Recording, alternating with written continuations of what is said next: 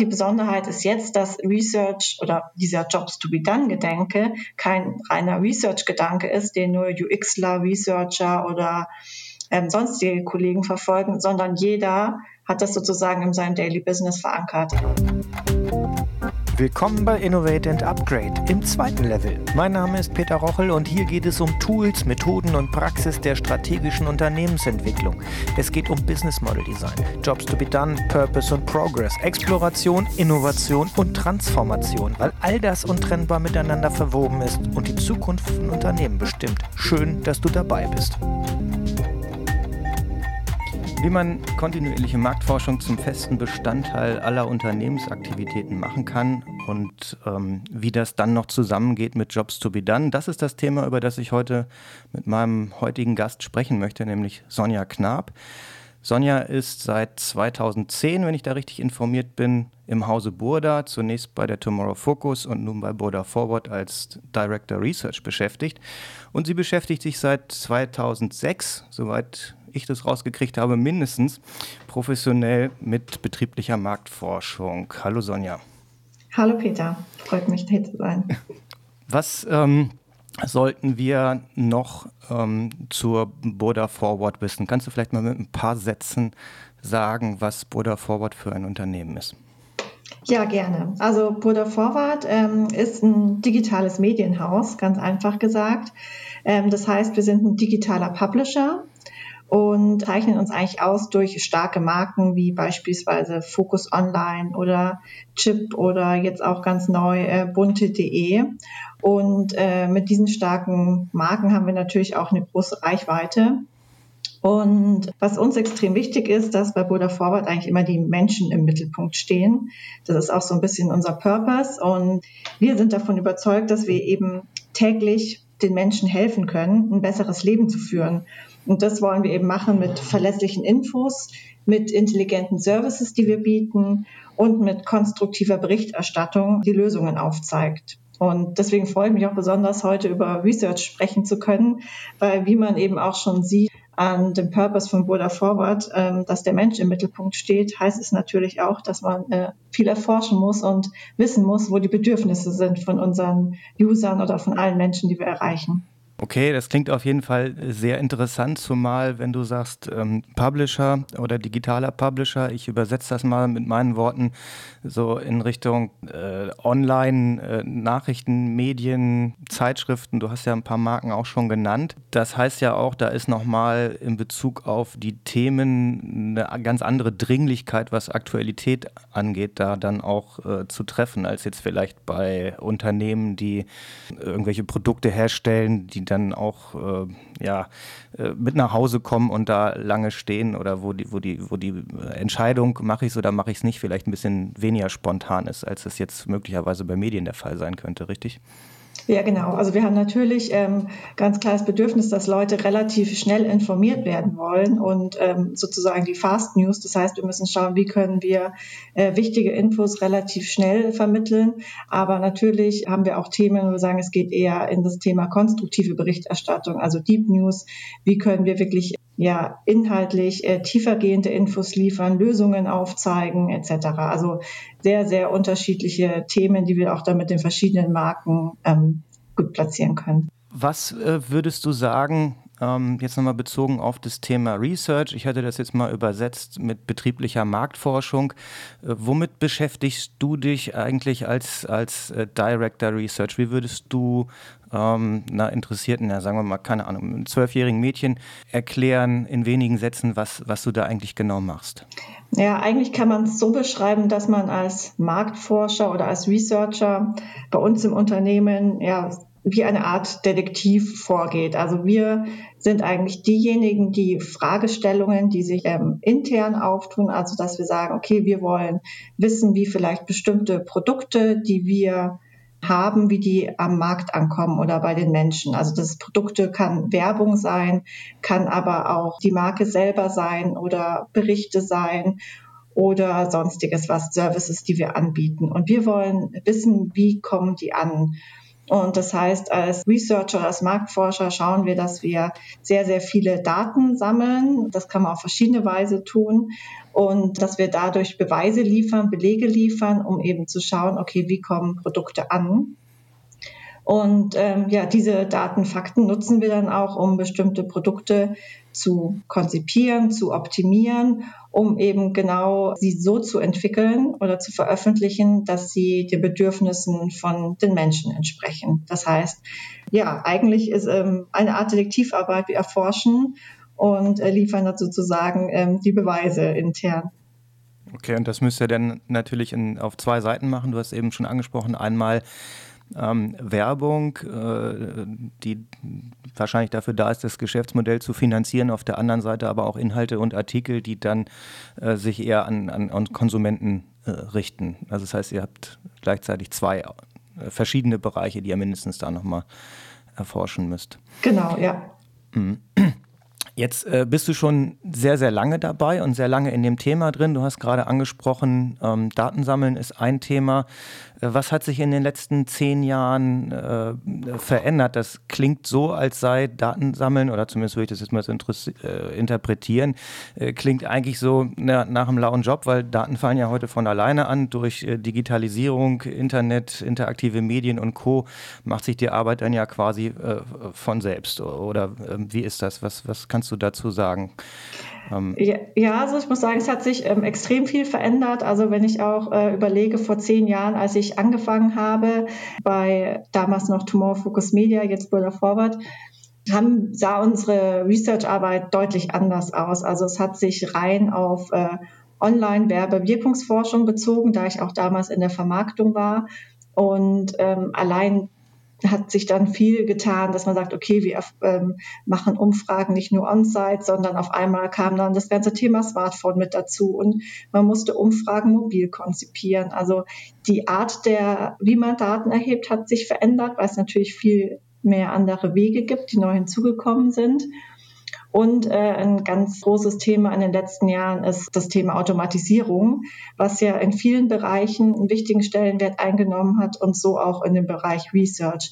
Also da sehen wir einen deutlichen Trend dahin. Das heißt, wir schauen, wie können wir Umfragen optimieren, automatisieren, damit wir mehr Daten noch erheben können, also eine größere Datengrundlage haben und gar nicht mehr so in die Tiefe gehen bei manchen Umfragen. Also eher mehr auf Quantität setzen und äh, stärker darauf gehen, Automatisierung, wir brauchen Ergebnisse in Echtzeit. Also es reicht nicht mehr aus wie früher, okay, wir haben jetzt ähm, eine Kampagne werbewirkungsseitig begleitet und haben dann zwei Wochen nach Kampagnenende die Ergebnisse.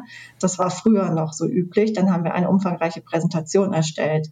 Jetzt haben wir einen Tag nach Kampagnenende bekommen die Kunden, Agenturen unsere Charts zugeschickt mit den wichtigen KPIs. Also diese Echtzeit-Research-Analyse ist ein großer Wechsel in den letzten zehn Jahren, würde ich sagen.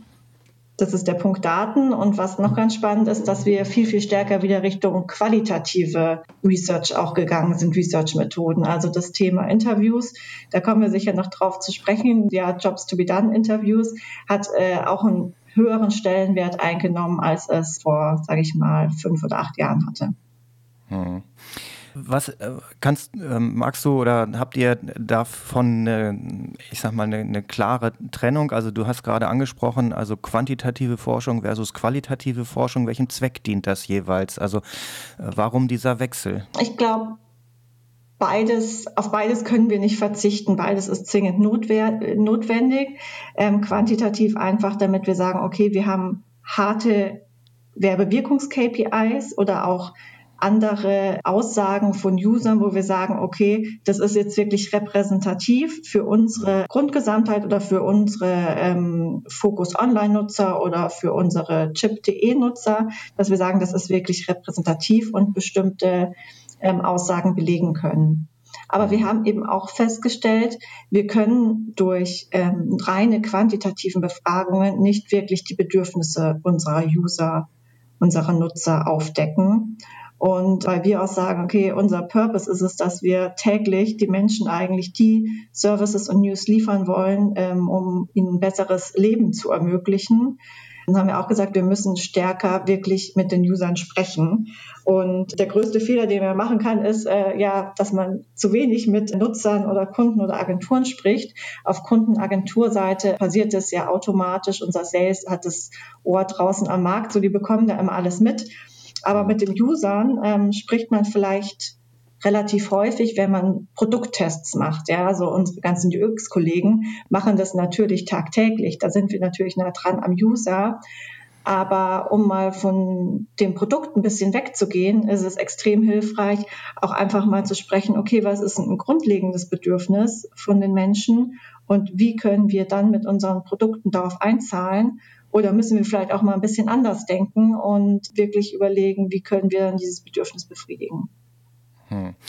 Das klingt ja reichlich abstrakt äh, für mich erstmal, ne? wenn du ähm, sagst, der, der, der Zweck oder der Purpose ist es, den Menschen ein besseres Leben zu ermöglichen. Das, ähm, also wie genau geht das mit Medien? Wie genau geht das mit, äh, mit euren äh, Produkten, wenn du sagst, äh, ins Haus gehört, äh, Bunte zum Beispiel oder äh, Focus Online oder solche, ähm, solche Plattformen? Wie, wie, wie, wie geht das zusammen? Also wie macht man das dann? Das sind doch eigentlich nur ja, ich sag mal, Informationen oder Nachrichten. Wie kriegt man dann äh, so einem hohen Zweck äh, eine Aufgabe zugeordnet, die dann auf dieses Ziel einzahlen kann? Ist das nicht ein bisschen beliebig? Ja, es ist natürlich der, es gibt unterschiedliche Themen. Es sind inhaltliche Themen, wo wir sagen, okay, in welche Richtung sollen wir News aufbereiten, aber auch natürlich die Aufbereitung oder der Verbreitungsweg. Also wenn wir wissen, okay, es gibt bestimmte Nutzungssituationen, in denen sich äh, Menschen befinden, wenn sie unterwegs sind. Das heißt, wenn sie eher nicht ein stationäres Angebot nutzen, sondern eventuell dann die Focus-App oder die mobile Website von Focus, dann brauchen Sie News in einer anderen Art und Weise, als wenn Sie stationär ähm, auf Fokus gehen. Und darauf kann man auch die Angebote anpassen. Und dann sagen wir, okay, dann brauchen Sie eine schnellere Übersicht oder wollen dann äh, vielleicht Videos ohne Ton sehen, das nicht automatisch losläuft. Also das heißt, wir schauen, in welchen Situationen befinden sich Nutzer und wie können wir ihre Angebote auch darauf anpassen. Hm. Jetzt ist ja meine Sicht auf die, äh, auf genau diese Fragestellung, ähm, wo du gerade sagst, okay, äh, das soll irgendwie verbessert werden und Co. Dann kann ich natürlich mit, Qualit äh, mit quantitativer Forschung, indem ich also Daten messe und mir angucke, was machen die Leute, kann ich zwar klären, was sie machen und wie viele das sind, ähm, mhm. aber ich kann natürlich nicht klären, äh, warum machen sie das eigentlich und ja. äh, wie, wie geht es besser, kann ich dann, dann kann ich ein bisschen mehr von dem, was ich schon mache, äh, kann ich das ein bisschen ausreizen, ein bisschen optimieren, aber richtig was Neues und was deutlich Besseres geht ja eigentlich nicht. Das ist dann quasi die Aufgabe der qualitativen Marktforschung, die ihr über Interviews und Co. macht. Genau, ähm, ja. Wann und wie ist das Thema Jobs to be done ähm, zu euch durchgedrungen oder was, ähm, äh, seit wann beschäftigt ihr euch damit und wie macht ihr das genau? Also es kam eigentlich mit dem Zusammenschluss, also als Buddha Forward gegründet wurde, da sind ja Chip und Focus Online und die Vermarktungsunit, alles ist sozusagen zusammengekommen als eine große Firma. Der digitale Publisher Buddha Forward wurde gegründet und unser CEO, der Oliver Eckert, hat relativ schnell diesen Purpose bei uns getrieben und gesagt, das ist was, was uns alle beschäftigt. Das ist nicht nur was, was jetzt eine Research-Abteilung ähm, beschäftigt, sondern das muss jeder sozusagen, jede Abteilung, jeder Mitarbeiter, jede Mitarbeiterin muss diese Gedanken verankern und sich immer fragen, okay, wofür machen wir das? Also welches Bedürfnis befriedigen wir sozusagen? Warum nutzt ein, warum sollen die Leute unsere Angebote nutzen? Was hilft es ihnen? Und diese Frage sollte man sich stellen. Und das ist eigentlich ganz spannend, weil hinsichtlich Research hat sich da schon auch viel verändert. Man braucht nach wie vor ganz klar eine Research-Expertise im Unternehmen. Man braucht auch die Expertise, gerade um Jobs to be done, Interviews zu führen, um Jobs to be done, Erhebungen auszuwerten. Aber die Besonderheit ist jetzt, dass Research oder dieser Jobs to be done Gedanke kein reiner Research Gedanke ist, den nur UXler, Researcher oder ähm, sonstige Kollegen verfolgen, sondern jeder hat das sozusagen in seinem Daily Business verankert. Das ist also ein Tool, was wir sagen, okay, wenn ich irgendwas mache in meinem Alltag, muss ich mich immer fragen, okay, welches Bedürfnis sozusagen ähm, kann ich damit befriedigen bei dem User. Also äh, übersetzt, äh, metaphorisch gesprochen, ähm, versucht ihr oder ist es so ein bisschen jetzt das Ziel, jedem Mitarbeitenden ähm, bei der Buddha Forward so eine Jobs to be done Brille aufzusetzen oder ihm eine anzubieten, dass er durchgucken kann und auf seine äh, Welt oder auf die, auf die Kundenwelt äh, dadurch schauen kann und sich fragen kann, okay, warum ähm, liest jetzt jemand diesen Artikel, warum bucht jemand hier einen Anzeigenplatz oder weswegen äh, stellt jemand in irgendeinem Forum diese Frage? Ist das, äh, kann ich das so sagen oder? Ja, genau, das ist richtig, ja. Mhm. Also wir sagen auch, diese Jobs to be done Brille einfach aufzusetzen, um sich diese Frage zu stellen. Also das heißt, man muss sie nicht die ganze Zeit aufhaben, aber dass mhm. man dieses Instrument, diese Werkzeuge hat und die Möglichkeit, okay, ähm, jetzt stelle ich mir genau diese Frage. Hm. Habt ihr mit dem Beginn äh, dieser Jobs to be done Denke angefangen mit diesen äh, Kundeninterviews, in, äh, mit diesen qualitativen Interviews oder habt ihr vorher schon ähm, Interviews oder längere Interviews mit Kunden geführt, die so diese Warum-Frage äh, versucht hatten zu klären? Also ich, wir haben das vorher auch gemacht. Also gerade auch hm. mit Kunden wurde ja immer recht viel gesprochen und man hat immer geschaut, okay, was ist äh, das ähm, ja, was ist Ihnen wichtig und wie können wir dementsprechend Produkte anbieten, die ähm, darauf passen. Das haben wir schon immer gemacht. Wir haben auch schon immer viel mit Usern gesprochen. Was sich eben geändert ist, aber dass wir ein bisschen von einem Produktfokus weggegangen sind und freier, sage ich mal, gedacht haben und gefragt haben, okay, wir sind auch offener für die Ergebnisse, um zu sagen, vielleicht müssen wir auch Produkte nochmal komplett anders denken oder auch genau bei der Produktentwicklung schon viel früher ansetzen. Ist es denn das, was der User braucht? Und nicht erst später ansetzen, wenn wir das fertige Produkt haben und dann sagen, okay, jetzt testen wir es. Also mhm. ich würde sagen, wir haben es vorher auch schon gemacht, aber wir machen es jetzt vielleicht nochmal zum besseren Zeitpunkt als früher. Das heißt nämlich einfach früher im Prozess und nicht später. Mhm. Jetzt hatten wir in der vergangenen Staffel äh, des Podcasts äh, zwei Episoden auch mit einem UX-Designer aus der Aperto-Gruppe, ist eine, ähm, Digitalagentur auch, wo es um äh, UX oder User Experience äh, Leute ging und deren Art und Auffassung, Kundeninterviews zu führen. Du hast ja jetzt auch gesagt, viele UXer machen das. War das für die eine Veränderung? Hat sich das, ähm, der Stefan, äh, mit dem ich damals gesprochen habe, der sagte, naja, im Prinzip machen wir das ja alles schon so. Wie ist deine Sicht auf die Dinge? Mussten die UXer sich anpassen? Äh, war das für die eine, eine schwierige Veränderung oder ist denen das eher leicht gefallen, äh, mit diesem also, Jobs-to-be-done-Ansatz in die ja. Interviews reinzugehen? Ja, also ich würde sagen, es war auf jeden Fall eine Veränderung. Ähm, für alle, die sozusagen neu, neu diese Jobs to be done Interviews bei uns geführt haben, weil man sagt, na ja, wir haben vorher auch immer gefragt, was ist Ihnen wichtig und wollten ja eigentlich schon immer die gleichen Dinge auch herausfinden. Aber die Herangehensweise ist eine andere. Also man nimmt sich einfach viel stärker zurück in den Interviews und ist ja auch so ein bisschen hartnäckiger, um genau an diesen Punkt zu kommen. So was war dann irgendwie das entscheidende Ereignis, dass ein Nutzer irgendwie zum Beispiel das erste Mal Fokus genutzt hat oder wann hat er das erste Mal die Chip-Test- und Kaufberatung genutzt und ein Produkt gekauft. Mhm. Das herauszufinden und da hartnäckiger zu bleiben, war, glaube ich, nochmal für uns alle ein Learning in den Interviews. Und ja, genau. Mhm. Hat sich hat sich da in Bezug auf die Ergebnisse auch was verändert? Also kannst du sagen, ähm, okay, äh, das ist vielleicht wirkungsvoller, als wir das, also ergibt das Sinn aus deiner Research-Sicht? Ich weiß gar nicht, wird äh, bei euch ähm, ein, ein Return on äh, Marktforschung äh, gemessen? Wird das in irgendeiner Form daran bewertet? Kann man dazu irgendwas sagen, was das bewirkt hat? Oder gibt es da andere Kriterien? Also du meinst jetzt, wie wir intern mit den Ergebnissen umgehen. Hm. hm. Ja, und vor allen Dingen, ähm, bringt das was? Ist das jetzt, äh, würdest du sagen, ist das besser als vorher oder ist es einfach nur anders? Ähm, ich glaube, es, es, wird mehr Beachtung den Ergebnissen geschenkt, was gut ist, weil einfach ähm, Jobs to be done ein Bestandteil, ein fixer Bestandteil bei uns ist. Und das heißt, es hat generell, würde ich sagen, Research beziehungsweise qualitative Interviews glücklicherweise einen höheren Stellenwert bekommen. Wir haben natürlich noch ganz klar nach wie vor auch Diskussionen, dass man sagt, okay, ist es wirklich repräsentativ, wenn wir jetzt hier acht bis zehn Interviews haben? Ähm, das ist doch nur ein kleiner Ausschnitt. diese Diskussion führen wir nach wie vor. Ich glaube, wichtig ist immer, dass wir sagen, ja, aber es wir haben intensiv sozusagen mit äh, den Leuten gesprochen und man sieht ganz klar ja auch ab, oft ab einer gewissen Anzahl von Interviews eine Tendenz.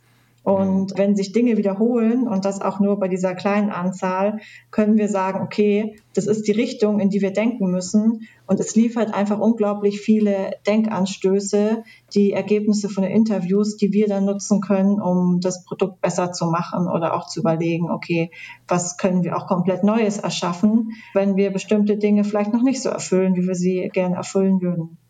Mhm.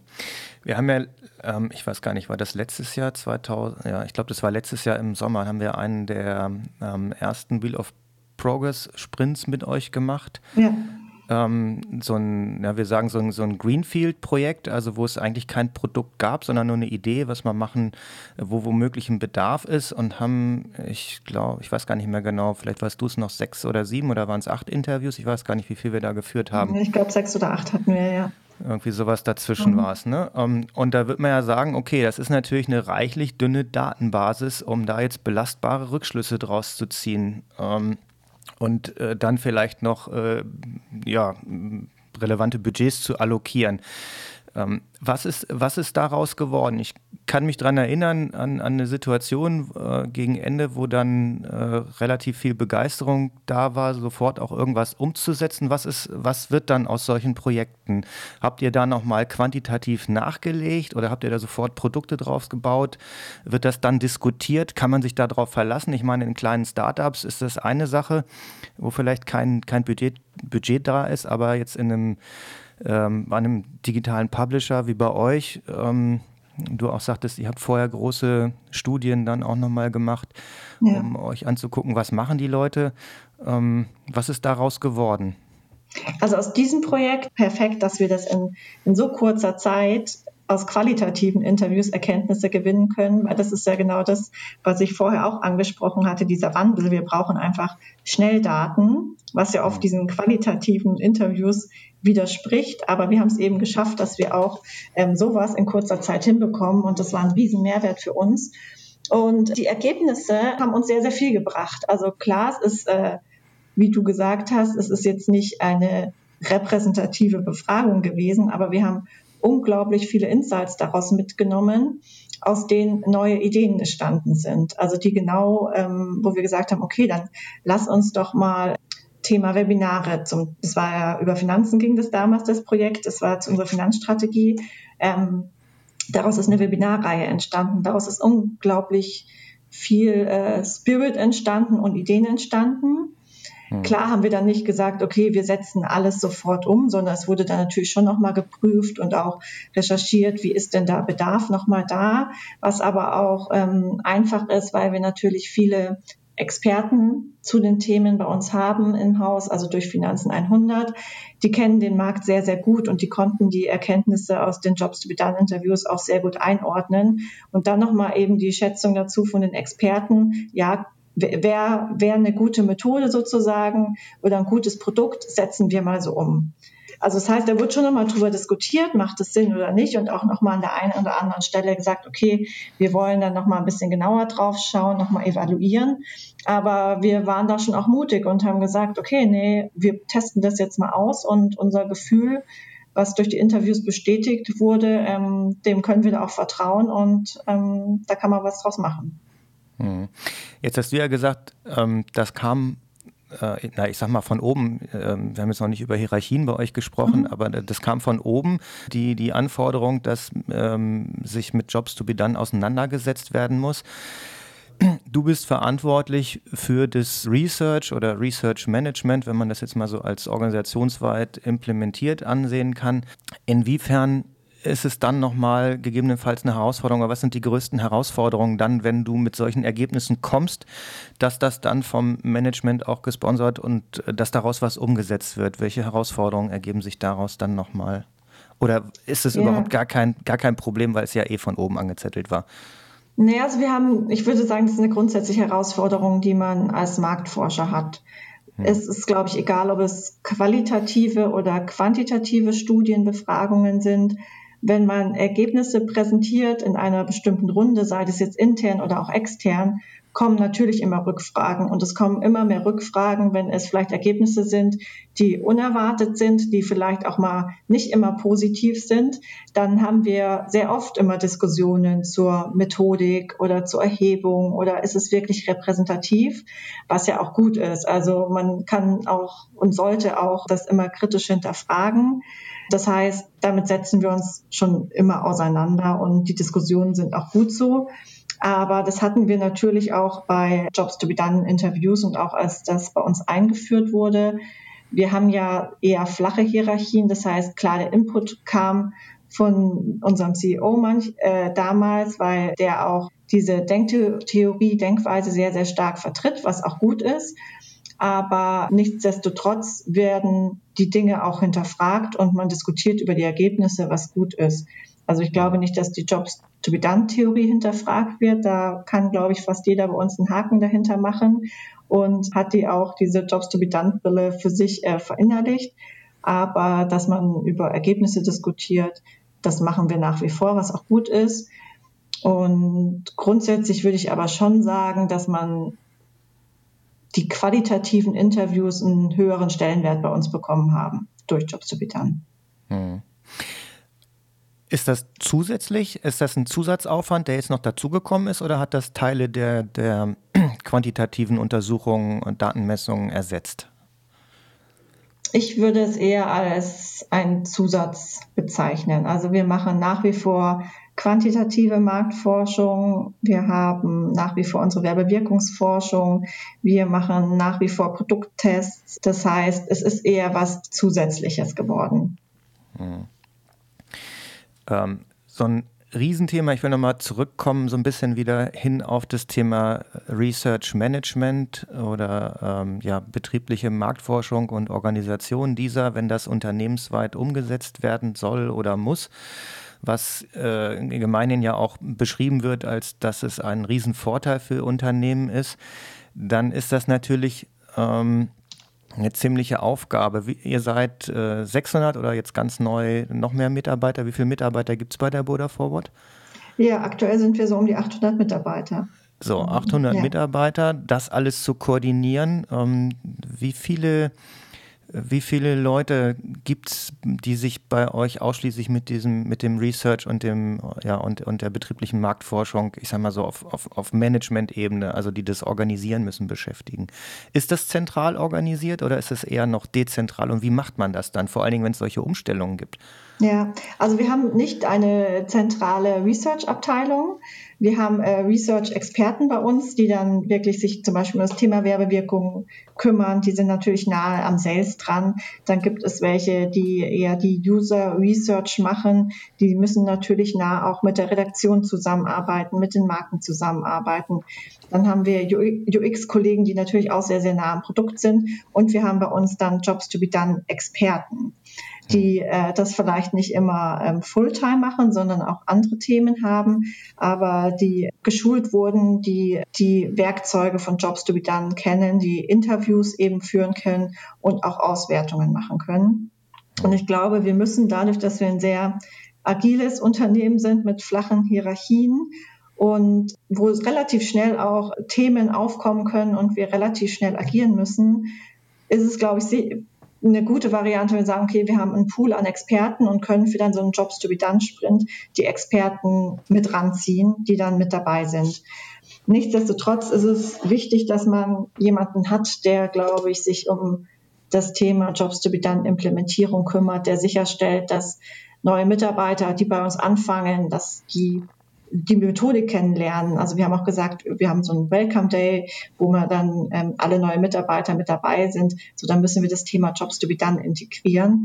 Und ähm, es braucht auch eine zentrale Person im Unternehmen, wo man weiß, okay, man hat Fragen dazu, die kann man dazu ansprechen oder die koordiniert das ganze Thema Jobs to be done Sprint. Also das muss nicht irgendwie jemand dann, wenn er eine Fragestellung hat, muss der das nicht äh, alles selber machen, sondern da gibt es dann schon Ansprechpartner bei uns. Hm. Jetzt gibt es ja bei Jobs to be Done unterschiedliche Geschmacksrichtungen. Wenn wir jetzt mal in Richtung äh, Christensen oder Ulwig denken und dann gibt es noch so ein paar äh, Mischformen davon. Ähm, ist es, äh, macht ihr alles oder habt ihr euch auf eins festgelegt und wenn ja, warum? Also bei uns kommt, also sag ich mal, basiert alles auf der Clayton Christensen Richtung. Wir hatten so als ähm, allgemeine Lektüre bei Ganz Bruder Vorwart das Buch von ihm auch, ja, es ist besser. Besser als der Zufall. Besser als der Zufall, genau. Gelesen, das heißt, darauf basiert das eigentlich bei uns und liegt auch daran, dass ähm, unser CEO Oliver Eckert den Clayton Christensen auch persönlich kannte durch seinen Aufenthalt oder Studium an der Harvard University und die Gespräche mit ihm ihn sehr, sehr stark geprägt haben. Und dadurch hat er das Thema auch eben bei Buddha Forward stark verankert. Das heißt, wir setzen uns eigentlich, ja, kommen aus dieser Jobs to be done Richtung und ja. Hm. Also eher äh, den, ja, den Fortschrittsgedanken oder diese äh, Job as ja. a Progress Philosophie weniger denn als die funktionale äh, Job als Funktion oder eher an ODI angelehnte Variante. Hm. Genau, richtig, ja. Habt ihr da überlegt oder war das, war da, war das eigentlich klar? Also gab es Momente, wo das noch, wo, wo das nicht gefestigt war oder es gab Momente, wo wir eben angefangen haben, wo ich auch damals äh, das Thema Jobs to be done Implementierung übernommen habe bei Boulder Forward, wo wir auch gesagt haben, okay, wir wissen auch, wir können das jetzt nicht einfach komplett alleine machen und sagen, okay, wir führen das jetzt ein und legen jetzt mal los mit den Interviews und werten das dann aus, weil wir auch gesagt haben, da haben wir die Expertise aktuell noch nicht. Und da haben wir natürlich schon am Markt mal kleine Research äh, durchgeführt und geschaut, okay, mit welchen Dienstleistern wollen wir zusammenarbeiten. Und da gibt es ja auch unterschiedliche, die sich ja auch je nachdem, welche Jobs to be done Richtung sie angehören, ähm, haben die unterschiedliche Methoden. Und damals haben wir aber auch festgestellt, okay, für uns passt einfach der Weg am besten und ist, finde ich, auch irgendwie am agilsten als jetzt irgendwelche anderen Methoden. Und dann hatten wir damals auch gemeinsam mit dir, also mit Oberwasser Consulting, die ersten Schulungen und Workshops gemacht und haben festgestellt, das ist einfach für Border Forward ein relativ passender Weg. Was äh, Jetzt, jetzt haben wir uns die ganze Zeit über, über, über Marktforschung und, und, und Research unterhalten und äh, jetzt auch schon äh, Jobs to be done und unterschiedliche Geschmacksrichtungen. Aber eigentlich ist ja Marktforschung nur dann sinnvoll, wenn man auch äh, dann mit den Ergebnissen was macht. Reicht das jetzt bei euch schon aus, dass äh, dadurch, dass jetzt alle Mitarbeitenden ähm, so eine Jobs-to-be-done-Brille haben, ist dann schon jedem klar, was man mit so Ergebnissen anfängt? Ich kenne das von früher, als ich mal studiert hatte, da gab es, da hieß es äh, im, im Bereich Betriebswirtschaftslehre und Co., da kam dann auch Marketing und dann kam irgendwann auch mal Marktforschung, da hieß es, es gibt zwei Sorten, Field Research und äh, Desk Research und das mhm. eine kannst du von zu Hause aus oder vom Schreibtisch aus erledigen, das andere da. Ja. Und dann wurden irgendwelche großen Studien angelegt. Die haben äh, stapelweise, äh, wurden die auf Papier gedruckt, verschwanden in irgendwelchen Schubladen, die konnte man lesen, hat gedacht, ach ja, ist ja spannend, total interessant. Hm. Aber was machen wir jetzt damit? Und ähm, jetzt hast du eben angerissen schon, aus einer einzigen Studie sind relativ viele äh, Produktideen und Ansätze entstanden. Wie, was macht ihr konkret, damit diese diese Ansätze, diese Ergebnisse überhaupt verwertbar sind? Also wer, woher wissen die Leute dann, was zu tun ist? Ja, glaub, also weiß das, das jeder von sich ja. aus oder ist das, ist das schwierig? Nee, das ist eine, eine, gute Frage und auch ein wichtiger Punkt, weil das ist gar nicht immer so einfach. Also man hat dann die Ergebnisse, man schaut die sich dann an und dann muss man schon schauen, dass da auch was passiert. Also ein bisschen nachhalten und das ist wichtig. Und das ist damals letztes Jahr bei diesem Jobs to be Done Projekt, das wir gemeinsam durchgeführt haben, hat das sehr, sehr gut funktioniert, weil wir da wirklich wie ein Projektteam drauf hatten und eine Kollegin von mir hatte da sozusagen auch den Lead drauf und hat da auch nachgehalten und gesagt, so, jetzt machen wir einen Workshop mit den Ergebnissen und dann nimmt jeder seine To-Dos mit, dann machen wir nochmal einen Workshop. Also da ist richtig viel noch danach passiert, auch in diesem gleichen Team. Und ähm, das war sehr, sehr hilfreich. Das heißt, man muss da schon nachhalten. Klar gibt es auch Projekte, wo das dann so ein Selbstläufer wird, wo man sagt, ach klar, die Ergebnisse sind eindeutig, ach, ich habe eine Idee, ich nehme das mit, zack, und da kümmern sich ein paar Kollegen und eine Abteilung drum. Aber es gab natürlich auch schon Projekte, wo man äh, sehr, sehr viel Aufwand reingesteckt hat in Interviews, in die Auswertung und dann ist nicht viel passiert, weil wir braucht natürlich schon jemanden, der dann auch dafür verantwortlich ist und der das nachhält. Das heißt, es ist genauso wichtig, in dem Prozess das zu integrieren, was nach den Interviews und nach der Auswertung passiert. Also das haben wir natürlich auch bei quantitativen Studien. Da ist es natürlich oft so, wenn man jetzt auch was macht für Agenturen oder Kunden macht und dann hat man einen Nachweis, dass das Produkt oder die Werbung funktioniert hat, dann packen wir das in Charts, nehmen das zu Terminen mit, äh, veröffentlichen das. Sowas nutzen wir als Beweise, aber wenn es nur für intern ist, müssen wir natürlich auch schauen, dass die Ergebnisse genutzt werden, wenn sie denn sinnvoll ist. Manchmal sagt man auch, okay, gut, haben wir vielleicht jetzt gar nicht zwingend was Neues herausgefunden, wir sind eh schon in die richtige Richtung gelaufen, wir machen weiter wie bisher. Gibt es natürlich auch. Hm. Ja gut, es gibt, ne, was man untersucht, äh, also kann ja sein, dass man da seine Hypothese ähm, bestätigt findet oder widerlegt oder man findet was ganz Neues oder irgendwie undeutige, also ja. mehrdeutige äh, Ergebnisse. Hm. Ja. Äh, jetzt hast du gesagt, okay, es gibt unterschiedliche Abteilungen, unterschiedliche Spezialisten mit unterschiedlichen Aufgaben, Jobs to be done Spezialisten, äh, UXer, Interview-Experten und Co.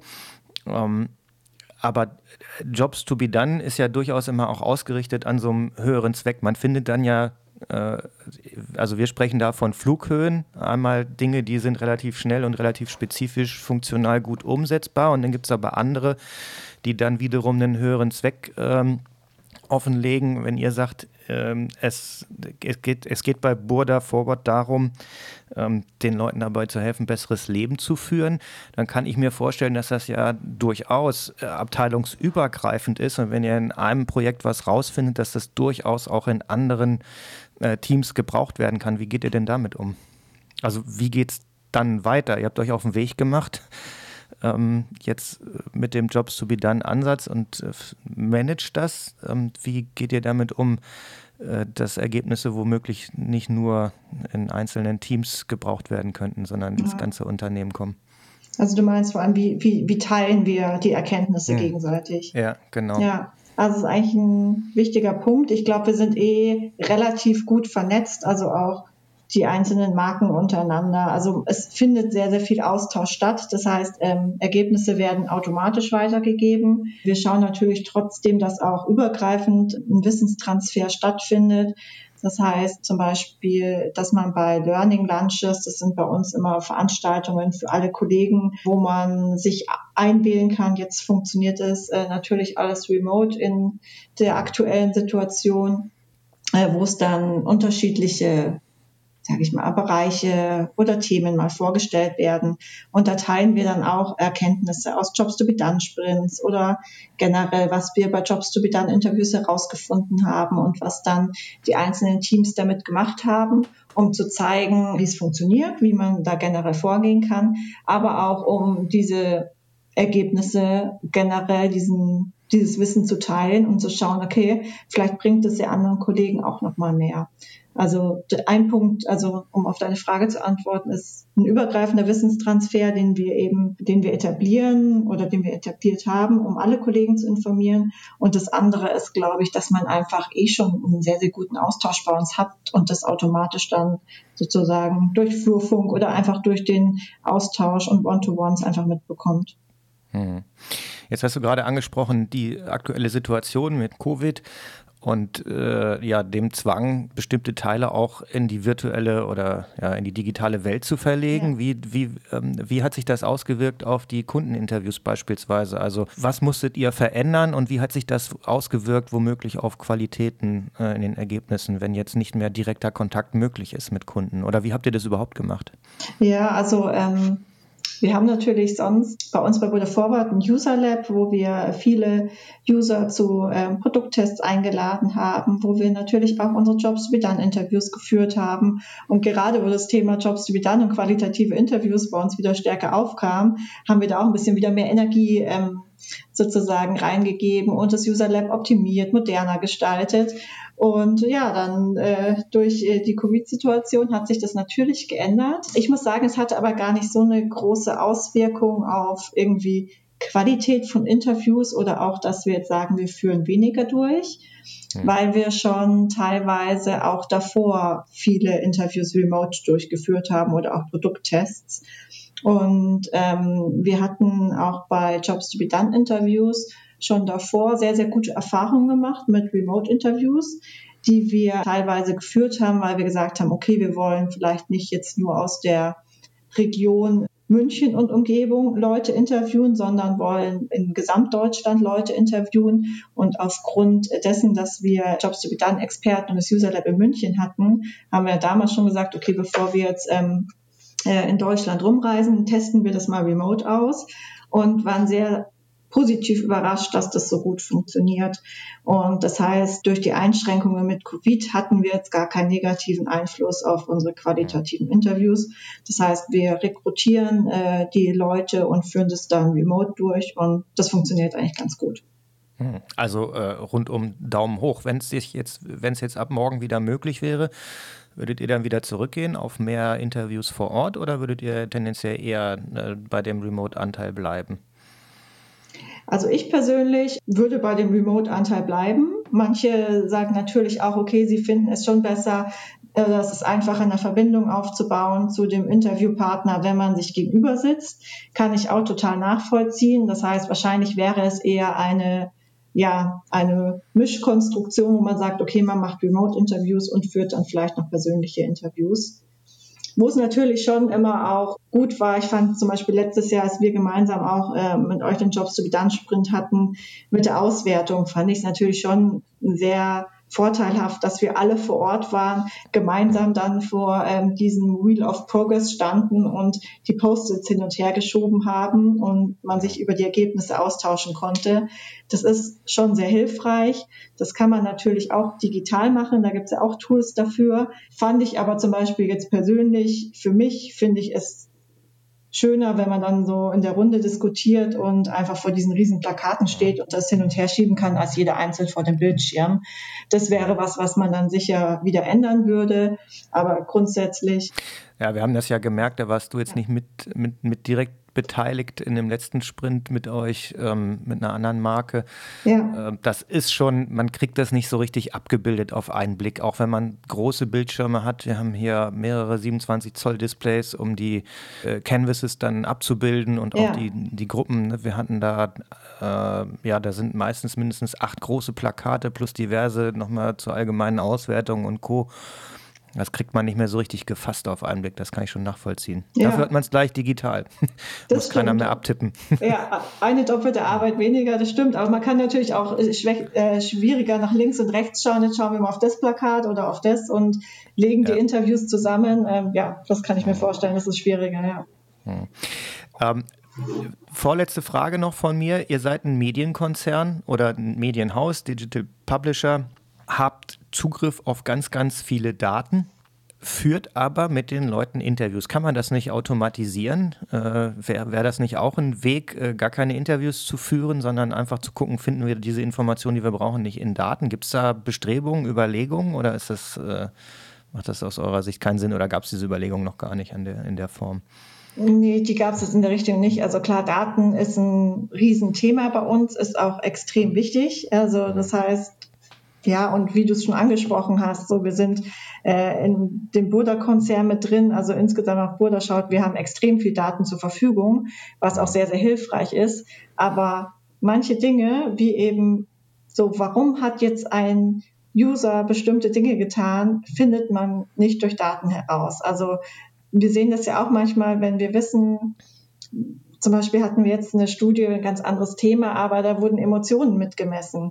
Und es ist total spannend zu sehen, welche Emotionen es sind. Aber man will ja dann vielleicht trotzdem wissen, ja, aber warum? Also was war wirklich der Auslöser dafür? Und das findet man allein durch Daten auch nicht raus, sondern da wäre es dann nochmal interessant, nochmal nachzufragen. Das heißt, ich glaube, diese qualitativen Interviews komplett zu ersetzen, ist schwierig. Hm. Okay, gut, jetzt habe ich gesagt, vorletzter Punkt. Äh, das war aber dann doch der vorvorletztere. Jetzt hast du mir auf ein neues Thema gebracht. Ähm, ja. Was ich weiß, was bei euch im Hause sehr groß äh, geschrieben wird und äh, auch schon lange im Gespräch auch öffentlich diskutiert wurde im Zusammenhang mit Privacy und DSGVO, Schutz personenbezogener Daten, wovon ihr euch frei machen wollt, äh, Stichwort äh, Sugar Free. Ja. Ähm, magst du da nochmal was kurz dazu sagen? Hat das mit Jobs to be done zu tun? Hilft Jobs to be done dabei oder ist das, hat das überhaupt nichts miteinander gemein? Ja, also diese Sugarless Datenstrategie bei uns, wie du schon sagst, ist, das zählt auf das Thema ab, das was machen wir, wenn alle Third-Party-Tracking nicht mehr möglich ist, wenn wir eventuell kein Consent von den Nutzern bekommen, wie erreichen wir die trotzdem und äh, können denen die Werbung ausspielen, die sie, die für die relevant ist. Das heißt, es hat in dem Sinne natürlich auch mit Jobs to be done zu tun, weil wir für den hier steht sozusagen auch der Nutzer wieder im Mittelpunkt, weil wir wollen für den Nutzer trotzdem passende Werbung ausspielen. Und deswegen die Jobs to be done Brille haben wir natürlich auch hier auf. Wir haben aber für dieses Projekt nicht speziell ähm, Jobs to be done Interviews geführt, weil wir sozusagen das schon vorher wissen. Und da geht es jetzt eher um die äh, Umsetzung. Wie kriegen wir das eben äh, technisch umgesetzt? Hm. Ja. ja. Okay. Gut, zum Abschluss. Gibt es noch was, was du anderen äh, betrieblichen Marktforscherinnen und Marktforschern oder Verantwortlichen mit auf den Weg geben kannst und raten kannst, wenn die jetzt sagen, okay, das hört sich ja sinnvoll an, vielleicht äh, sollten wir uns auch mal mit diesem Jobs to be done basierten Ansatz auseinandersetzen und damit arbeiten? Ja, ich würde es jedem empfehlen, weil mir hat das selber auch nochmal, sag ich mal, den Horizont äh, erweitert und extrem viele Insights gebracht. Ich war früher auch immer eher quantitativ stärker unterwegs und immer sehr, sehr stark in der Werbewirkungsforschung. Und äh, es ist einfach extrem spannend, sich mal auch wirklich intensiv äh, eine Stunde oder eineinhalb Stunden für ein einziges Interview Zeit zu nehmen und hinter die Fassade zu blicken. Man bekommt extrem viel raus für unsere Produkte und für unsere Marken. Und wir haben auch gesagt, gerade am Anfang, wenn man die Methodik vielleicht noch nicht hundertprozentig beherrscht oder bei der Auswertung auch Probleme hat von diesen Jobs to be done Interviews, weil das finde ich ist gar nicht so ohne immer die richtigen Erkenntnisse und Bedürfnisse rauszuhören, hilft es einfach total viel. Und ja, nur wer eben viel fragt, erfährt auch viel und deswegen äh, würde ich sagen, es ist immer von Vorteil und der größte Fehler ist es ja, ähm, wenn man einfach nicht mit den Usern oder mit ja. sonst, wer jetzt auch immer die Kunden oder die Ansprechpartner sind, zu sprechen. Also äh, sprecht mit euren Kunden, anstatt es nicht zu tun. Äh, das ist das Einzige, was ihr wirklich falsch machen könnt, meinst du damit? Ja, genau. okay, ja. gut. Und aufgepasst, äh, nur mit den Kunden sprechen reicht noch nicht, auswerten muss man es auch noch und das ist dann aber wieder ein bisschen kniffliger. Genau. In diesem Sinne, ganz vielen Dank für deine Zeit, dass du dabei warst. Sonja, wir hatten das ja schon ewig irgendwie mal angerissen und geplant, dann äh, zigmal aufgeschoben. Dann haben wir gesagt, wir hören jetzt erstmal auf und machen eine Pause. Jetzt haben wir es endlich geschafft. Hat mich ja, riesig gefreut. Endlich, Danke, ja. dass du da warst. ja, sehr gerne. Hat mir Spaß gemacht. Das waren tolle Einblicke in die Strukturen eines Konzerns oder eines großen Medienunternehmens, die sich solche Methoden zu eigen gemacht haben. Was das aber für Startups oder für Kleinunternehmen bedeuten kann, die ja womöglich auch viel, viel dichter an ihren Kunden dran sein könnten und ein womöglich viel besseres Gespür dafür haben könnten, das klären wir in der nächsten Episode, wenn Caro und Johannes zu Gast sind von As Good as Pros, einer Sports Community Plattform, ein Startup, gerade mal eben knapp über drei Jahre alt. Und dann werden wir mal schauen, wie sich das für die darstellt und wie man da in der Praxis mit umgehen kann. Das war es auch schon wieder. Ich sage vielen Dank fürs Zuhören und fürs Weitersagen. Alle Links zu dieser Episode findest du in den Show Notes. Um keine Episode zu verpassen, abonniere diesen Podcast da, wo du ihn am liebsten hörst, in deiner Podcast-App. Und wenn du uns was richtig Gutes tun möchtest, dann gib uns eine Bewertung oder noch besser schreibst du eine Rezension. Auch über Themenwünsche, Fragen oder konstruktive Kritik freue ich mich jederzeit riesig. Das geht am besten per E-Mail an podcast.oberwasser-consulting.de oder hinterlass uns eine Sprachnachricht direkt über den Click-to-Call-Button auf der Website. Sonnige Grüße und auf Wiederhören.